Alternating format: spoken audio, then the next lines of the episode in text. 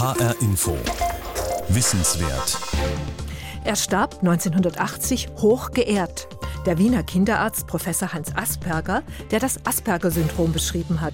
Eine Form des Autismus, bei der Menschen unter anderem Schwierigkeiten haben, Mimik und Körpersprache richtig zu deuten. Jetzt, 2018, wurde publik, Hans Asperger war tief verstrickt in die Verbrechen der Nationalsozialisten.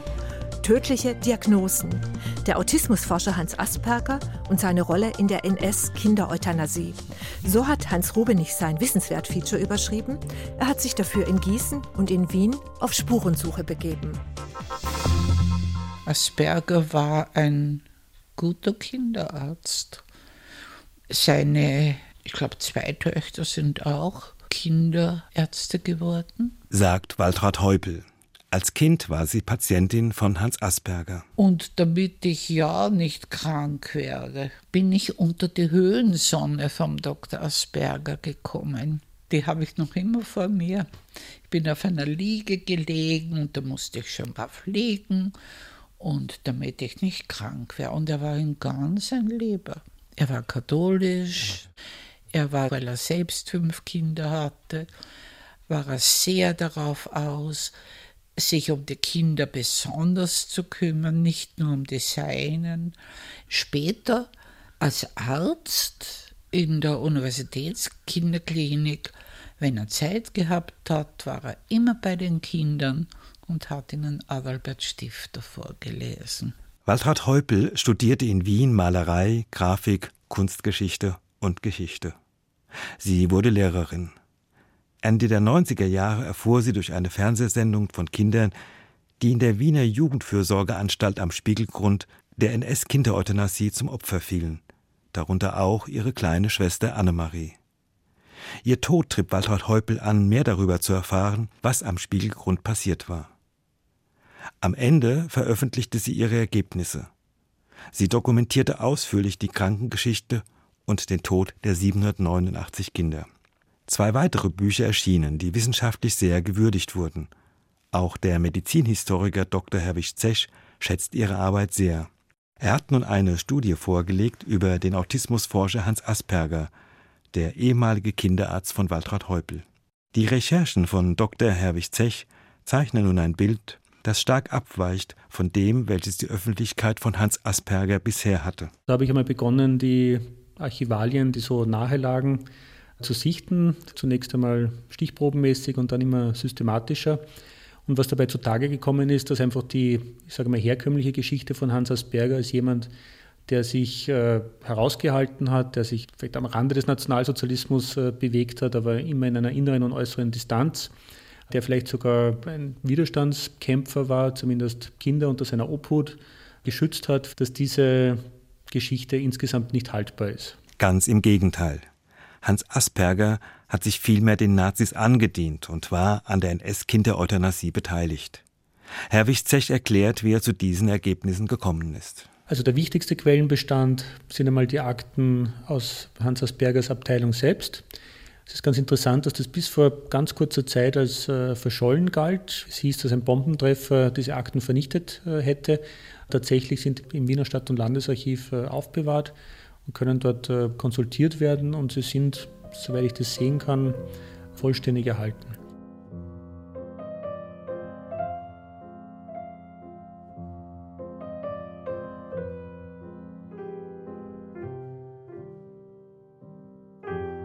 Am 17. Juli 1941 überwies der Kinderarzt Hans Asperger die dreieinhalbjährige Hertha Schreiber in die Jugendfürsorgeanstalt am Spiegelgrund in Wien. In seiner Überweisung schrieb er, das Mädchen leide an einer schweren Persönlichkeitsstörung, an einem motorischen Rückstand und bei ihr lege eine Idiotie vor. Er spricht da von einer nötigen dauerhaften Unterbringung am Spiegelgrund. Er spricht davon, dass das Kind eine unerträgliche Belastung für die Mutter darstellen muss, die noch für gesunde Kinder zu sorgen hätte. Zwei Monate später verstirbt das Mädchen an einer Lungenentzündung, so die offizielle Todesursache. Auch ein weiteres Mädchen überweist Asperger in die Anstalt am Spiegelgrund. In beiden Fällen gibt es Hinweise, dass die, die Mütter sozusagen grundsätzlich damit einverstanden waren, dass die Kinder äh, getötet werden würden oder dass sie zumindest das als Erleichterung wahrgenommen haben. Und in beiden Fällen hat eben Hans Asperger persönlich äh, diese Überstellung äh, veranlasst und zu verantworten. Und es war ein offenes Geheimnis, dass äh, diese Tötungen stattfinden. Zum Teil wussten das ja sogar Eltern von behinderten Kindern, dass Tötungen stattfinden. Zum Teil haben eingebildet, es gab sogar Eltern, die auf die Ärzte zugekommen sind und gefragt haben, ganz vorsichtig, ist es nicht möglich, dass mein Kind erlöst wird oder solche Dinge. Ergänzt der Medizinhistoriker Professor Volker Rölke von der Justus-Liebig-Universität in Gießen. Er befasst sich auch seit langem mit der NS-Euthanasie und mit Hans Asperger. Also das heißt, wenn sogar die Bevölkerung das weiß, ähm, es wäre extrem überraschend, wenn Ärzte, die direkt damit befasst sind und auch die die durchführenden Ärzte persönlich kennen, wenn die das nicht gewusst haben sollen. Also das halte ich für völlig ausgeschlossen. Also man muss auch betonen, Hans Asperger war keine zentrale Figur der Kindereuthanasie in Wien. Das ist nicht der Fall. Hans Asperger hat sich tatsächlich, soweit es sozusagen ohne Gefahr für seine Karriere ging, herausgehalten. Er ist der Partei nicht beigetreten, er hat sich selbst nicht als Nationalsozialist verstanden. Aber er hat sich in diesem nazifizierten Milieu sozusagen seit 1930 äh, bewegt wie ein Fisch im Wasser. Er wurde von den Nationalsozialisten auch mit zunehmender Dauer sozusagen als immer zuverlässiger ja, Weggefährte oder Mitläufer äh, wahrgenommen. Und er war auch mit den Tätern am Spiegelgrund äh, beruflich sehr eng vernetzt. Also das passt eigentlich gar nicht. Aber er musste natürlich Kinder beurteilen die sehr beeinträchtigt waren. Ich glaube, das ist einem Arzt schon erlaubt. Und daher bin ich irgendwie erschüttert, dass er plötzlich unter die Verbrecher kommt. Er hat wohl überweisen müssen, zum Beispiel, wenn ein Kind autistisch war. Aber ob das eine Schuld war? Vielleicht hat er selbst nicht genau gewusst, denn er war ja nicht tätig am Spielgrund. Das Interessante und eben sehr beunruhigende, irritierend beunruhigende an diesen Fällen ist ja gerade, dass auch hochkarätige Wissenschaftler, gute Ärzte, gute Dozenten unter bestimmten Kontexten bereit sind, die Menschen, die ihnen anvertraut sind, Patienten oder Versuchspersonen zu schädigen, bis hin zur Tötung, um Forschung durchführen zu können.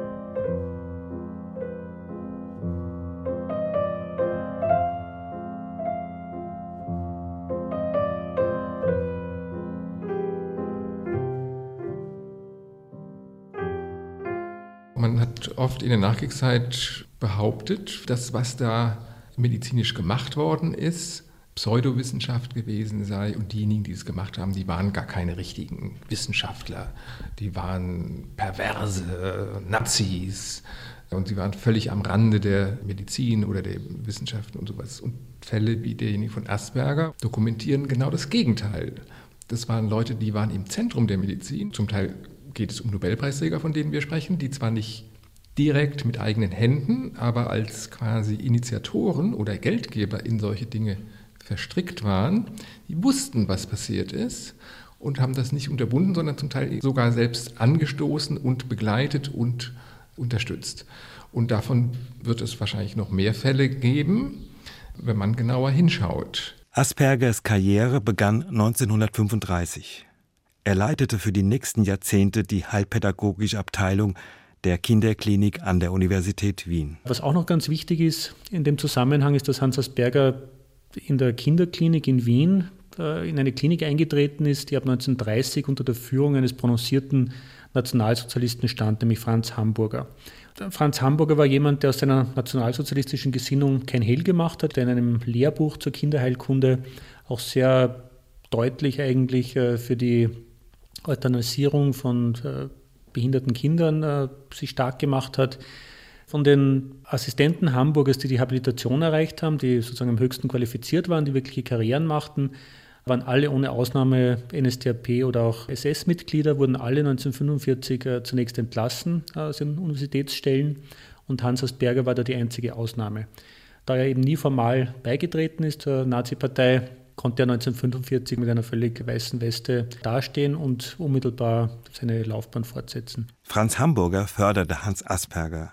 Er schätzte seine langjährige Mitgliedschaft im Bund Neuland, einer Jugendbewegung, die von Nationalsozialisten unterwandert war. Der Nachfolger von Franz Hamburger wurde Erwin Jekelius, der gleichzeitig Gutachter war für das Euthanasieprogramm der Nationalsozialisten und dem jetzt Hans Asperger untersteht. Es gibt ja noch eine weitere äh, Episode, die meiner Ansicht sehr, nach sehr schwer wiegt. Und zwar war er als Gutachter der Stadt Wien für die Belange der Heilpädagogik Teil einer Gutachterkommission. Und diese Kommission, das waren sieben Personen, aber Hans Asperger war sozusagen derjenige Experte mit dem heilpädagogischen Expertenwissen, mit der heilpädagogischen äh, Autorität. Diese Kommission hat eben sämtliche Patienten einer Kinderabteilung, einer psychiatrischen Anstalt äh, durchgesiebt, äh, durchbegutachtet, mit dem expliziten Ziel, die Kinder in Kategorien einzuteilen, wer sozusagen noch in die Schule gehen könnte, wen man in einer Anstalt noch fördern konnte, wie das auch damals hieß, äh, und wer eben sozusagen als hoffnungsloser Fall, als bildungsunfähig äh, der Kindereuthanasie zuzuführen wäre. Insgesamt 35 Kinder sortierte die Kommission aus. Daran war Hans Asperger beteiligt, wie die neuen Forschungsergebnisse belegen. Das ist keine direkte Täterschaft. Die Kinder wurden am Spiegelgrund ermordet. Die Überstellung wurde vom Anstaltsdirektor Schicker direkt verantwortet. Aber Hans Asperger hat auf jeden Fall diese Einteilung der Kinder in unterschiedliche Kategorien, einschließlich einer ja, Kategorie von Kindern, die explizit getötet werden sollten, mit legitimiert und mit zu verantworten. Die Gehirne der getöteten Kinder wurden zu Forschungszwecken aufbewahrt. Von ihnen erhofften sich Wissenschaftler Aufschluss über Missbildungen des zentralen Nervensystems. Also die eigentliche Forschung an diesen Präparaten fand eigentlich zum überwiegenden Teil erst nach 1945 statt. Aber die wirkliche wissenschaftliche Verwertung der Spiegelgrundopfer beginnt Anfang der 50er Jahre, von 1952 circa, und zieht sich bis in die frühen 80er Jahre. Insgesamt gibt es sicher an die 30 Publikationen, die nachweislich äh, auf Opfern der Kindereuthanasie am Spiegelgrund beruhen.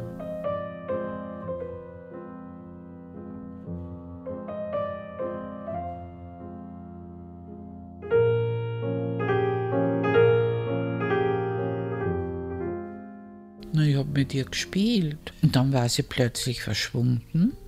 Dann habe ich auch die Todesnachricht, das Telegramm von ihr übernommen, weil ja die Mutter in der Waschküche war. Und ich brachte der Mutter das, sie machte es auf und fing bitterlich zu weinen an. Und die aufgeregte Nachbarin fragte, was los ist. Und die Mutter hat natürlich nur leise gesprochen. Und erstens ohne mich zu belasten und überhaupt. Und dann hörte ich das Wort Versuchskaninchen und musste das für mich allein bewahren Jahrzehnte. Erinnert sich Waltraud Heupel, Schon früh litt ihre Schwester Annemarie an Rachitis. Sie kam in den Spiegelgrund. Am 26. September 1942, als sie vier Jahre alt war, bekamen ihre Eltern die Nachricht, Annemarie sei an einer Lungenentzündung gestorben. Erst bei ihren Nachforschungen in den 90er Jahren fand Waltraud Heupel heraus, was mit ihrer Schwester wirklich passiert war. Sie zeigt mir die Krankenakte. Zunächst hatte der Amtsarzt ihre Schwester untersucht. Seine Diagnose? Kräftiges, aber kleines Kind, Fettpolster gut, keine Missbildung, Rachitis gravissima in Heilung. Dennoch kam sie in den Spiegelgrund und zu Dr. Heinrich Groß. Er schickte die meisten Kinder in den Tod. Seine Diagnose bei Annemarie fiel vernichtend aus. Diagnose Idiotie, das schreibt Groß. Nach dem, was der Amtsarzt geschrieben hat. Und damit war es beschlossen. Da steht ein für sein Alter stark zu klein unterentwickeltes Kind im mittelmäßigen Ernährungszustand. Wenn Sie sich die Fotos anschauen, ein gut ernährtes Kind eigentlich. Da hat sie gewohnt, das habe ich alles aufgesucht. Das fotografiert er. Das ist ein erschreckendes Foto, das untere. Da sitzt sie vor dem Cross und er fotografiert sie. Zwei Tage später Kreislaufschwäche, sehr schlechte Atmung, Schlechtmeldung an die Angehörigen. Wieder einen Tag später, 8 Uhr, Exitus letalis.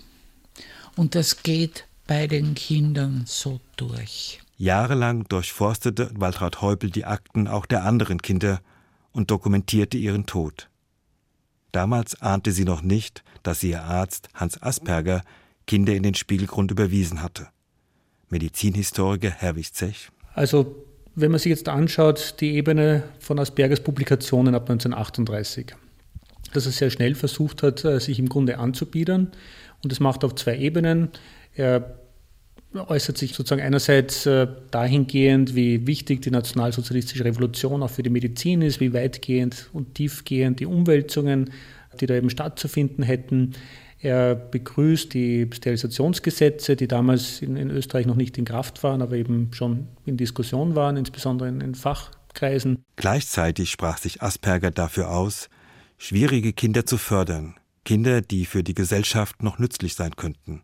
Diese Auffassung vertraten auch die Nazis, und sie war Grundlage der damaligen Heilpädagogik. Volker Rölke, Medizinhistoriker der Justus-Liebig-Universität in Gießen. Es gab auch eine Zwischenkategorie von Kindern, die durchaus vielleicht nicht therapierbar sind, aber in einem bestimmten minimalen Umfang eben doch erziehbar sind, sodass sie einfache Aufgaben durchführen können, also dass sie zu irgendeiner nützlichen Tätigkeit in der Lage sind, ohne dass sie jetzt richtig gesund gewesen wären. Es war klar, dass sie langfristig oder auf Dauer behindert sein würden, aber sie waren aus der Sicht der Ärzte immerhin noch so weit erziehbar, dass sie eben einen gewissen Nutzen für den Volkskörper, für die Volksgemeinschaft oder sowas darstellen würden. Auch die hatten die Chance zu überleben. Aber diejenigen, die eben weder therapierbar noch auch erziehbar waren hin zu einer minimalen Arbeitsfähigkeit, die sollten beseitigt werden. Darüber verlor Asperger kein Wort. Er stellte die Heilpädagogik und seine Aufgabe als Arzt in ein gutes Licht. Herwig Zech. Hier liegt ein Grundmissverständnis, denke ich, in der späteren Asperger-Rezeption begraben, nämlich, dass dieses Plädoyer für die Heilpädagogik oder für die Jugendpsychiatrie, wie sie dann später sozusagen auch sich entwickelt zu dieser Zeit, dass dieses Plädoyer sozusagen ein Plädoyer dafür ist, sich aller Kinder mit Behinderungen sozusagen bedingungslos äh, anzunehmen. Das ist eben nicht der Fall. Die nicht therapierbaren Kinder galten bei den Nazis als lebensunwert. Dazu zählten auch die zwei Mädchen, die Asperger in den Spiegelgrund überwiesen hatte und sie wohlwissend in den Tod schickte. Ein gewisser Prozentsatz der Patienten, Patientinnen, die er sieht, äh, fallen in diese Kategorie. Und was wir sehen, wenn wir seine, seine Gutachten, seine Diagnosen uns ansehen, ist, dass er da regelmäßig sehr harsch geurteilt hat.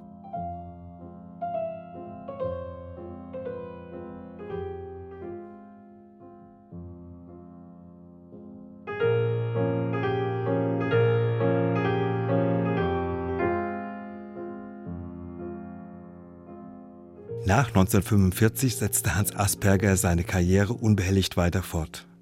Von 1957 bis 1962 leitete er die Innsbrucker Kinderklinik. 1957 wurde er Professor für Pädiatrie in Innsbruck und 1962 in Wien. 1964 wurde er Präsident der Internationalen Gesellschaft für Heilpädagogik. Er trat oft im Fernsehen auf, wurde um Rat gefragt, wie in dem österreichischen Magazin Bleib gesund. Das Fernsehteam interviewte ihn in einer Klinik, in der Kinder untergebracht waren, die an Epilepsie litten. Asperger sprach über die Erkenntnisse der Wissenschaft, nicht von dem, was in der Nazizeit mit diesen Kindern geschah, wie das nachfolgende Zitat belegt. Das Problem der Anfallskinder ist heute wichtiger geworden als früher, weil es unstreitig mehr Hirnstörungen gibt. Gleichzeitig sind auch die Möglichkeiten weiter gewachsen, sowohl in der Diagnostik, die viel subtiler, differenzierter geworden ist, wie auch die Therapie. Wir haben sehr viel und viel wirksame Mittel, um die Anfälle auszuschalten. 1973 ist es Hans Asperger offenbar eine Herzensangelegenheit, Kinder, die an Epilepsieanfällen litten, zu heilen. In der NS-Zeit war Epilepsie eine nicht seltene Diagnose unter den Spiegelgrundopfern. Die Medizinhistoriker Herwig Zech und Volker Röhlke gehen davon aus, dass 19 Kinder mit Epilepsie im Spiegelgrund getötet wurden. Bei den Zwangssterilisationen spielte die Epilepsie eine noch größere Rolle. Davon wollte Hans Asperger in der Fernsehsendung nichts mehr wissen. Wir müssen allerdings sagen, der Kinderarzt muss sich um das ganze Kind kümmern, dass die Problematik der Anfallskinder sich nicht nur im medizinischen erschöpft, sondern dass sehr gewichtige soziale Probleme in jedem einzelnen Fall aufsteigen, weil bei Anstaltskindern die mitmenschlichen Beziehungen schwieriger sind als bei Durchschnittskindern. In der Sendung Prisma aus dem Jahre 1971 erklärte Asperger, wie wichtig die Mutter-Kind-Beziehung für das Kind in den ersten Lebensjahren sei. Im Spiegelgrund wurden Kinder dagegen schon im frühen Alter von ihren Eltern getrennt. Man muss aber auch sagen, wenn ein Kind bis zum dritten Lebensjahr nicht sehr intensive Mutter-Kind-Beziehungen hat, dass es sich kaum gesund entwickeln kann. Es gibt erschütternde Beispiele, die bis zum physischen Tod führen, wobei die Kinder an einer Infektionskrankheit sterben, denn sie sind widerstandslos geworden. Widerstandslos geworden durch den Hunger nach Liebe.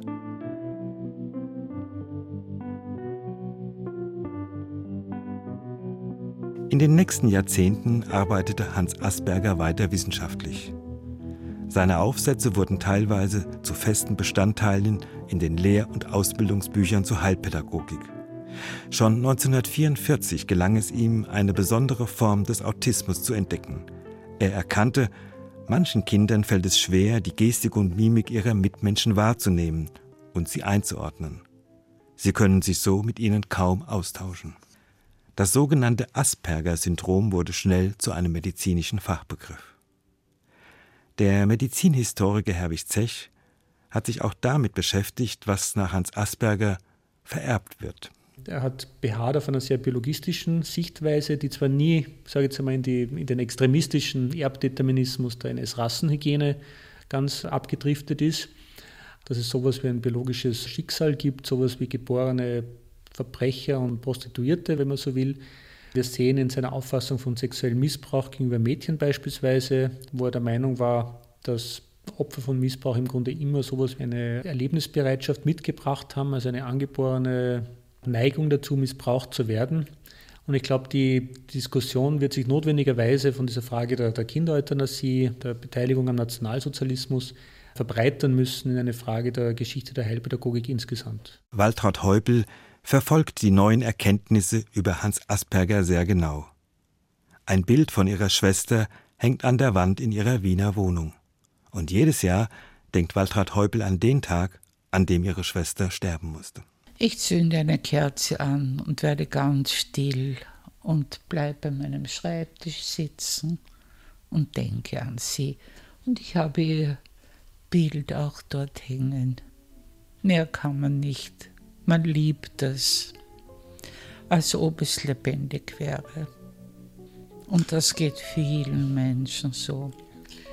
Und sie ist eigentlich der Motor für das alles gewesen. Ich habe manchmal so das Gefühl gehabt, sie möchte mir alle anderen Kinder vorstellen, von denen sie erfahren hat, dass es ihnen auch schlecht gegangen ist.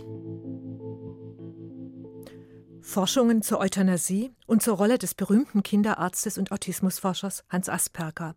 Manchmal bekommt man das Gefühl, wir beginnen gerade erst, die bleibenden Spuren des Nationalsozialismus zu erfassen. Das war eine Wissenswertsendung von Hans Rubenich. Den Podcast finden Sie wie immer auf hrinforadio.de. Mein Name ist Regina Oehler.